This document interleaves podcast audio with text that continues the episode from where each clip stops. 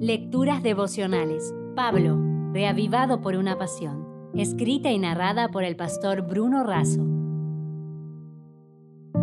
Hoy es 6 de noviembre. Persistir en la enseñanza. En 2 de Timoteo 3, 14 y 15, el texto sagrado dice, Pero persiste tú en lo que has aprendido y te persuadiste, sabiendo de quién has aprendido y que desde la niñez has sabido las sagradas escrituras, las cuales te pueden hacer sabio para la salvación por la fe que es en Cristo Jesús.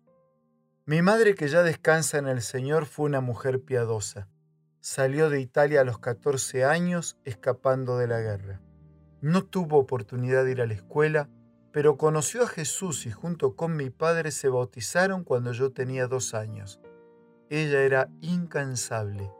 Siempre se brindaba por todos, en especial por la familia. Su apoyo y su influencia fueron fundamentales para el desarrollo de mi fe y mi caminar cristiano.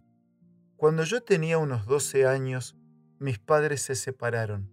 Entonces la hermana Pilar, directora de intermediarios de mi iglesia, me sujetó a Jesús con sus enseñanzas, motivación y cariño.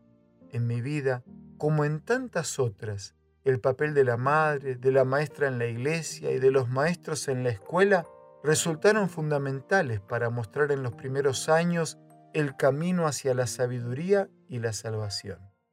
Ana entendió que los hijos son herencia del Señor y no son nuestros.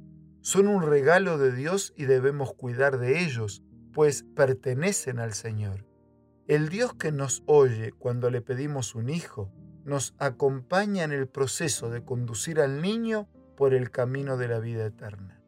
El proceso educativo de los hijos debe ser conducido de manera correcta Pablo aconseja que los hijos deben ser criados en disciplina y amonestación del Señor.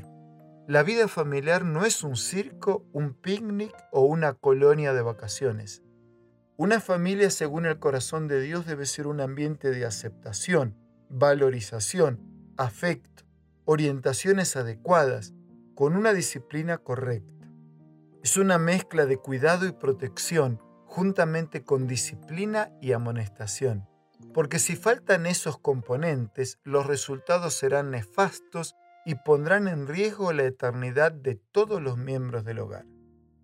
Los padres tienen la responsabilidad de educar a sus hijos de manera consciente y de la forma correcta. Esto no es fácil. Pero por la gracia de Dios podemos encontrar orientación en su palabra y asistencia en sus promesas. Fue por todo esto que Pablo le dijo a Timoteo que persistiera en lo aprendido desde la niñez de su madre y su abuela, porque persistir en esa enseñanza lo haría sabio y salvo. Si desea obtener más materiales como este, ingrese a editorialaces.com.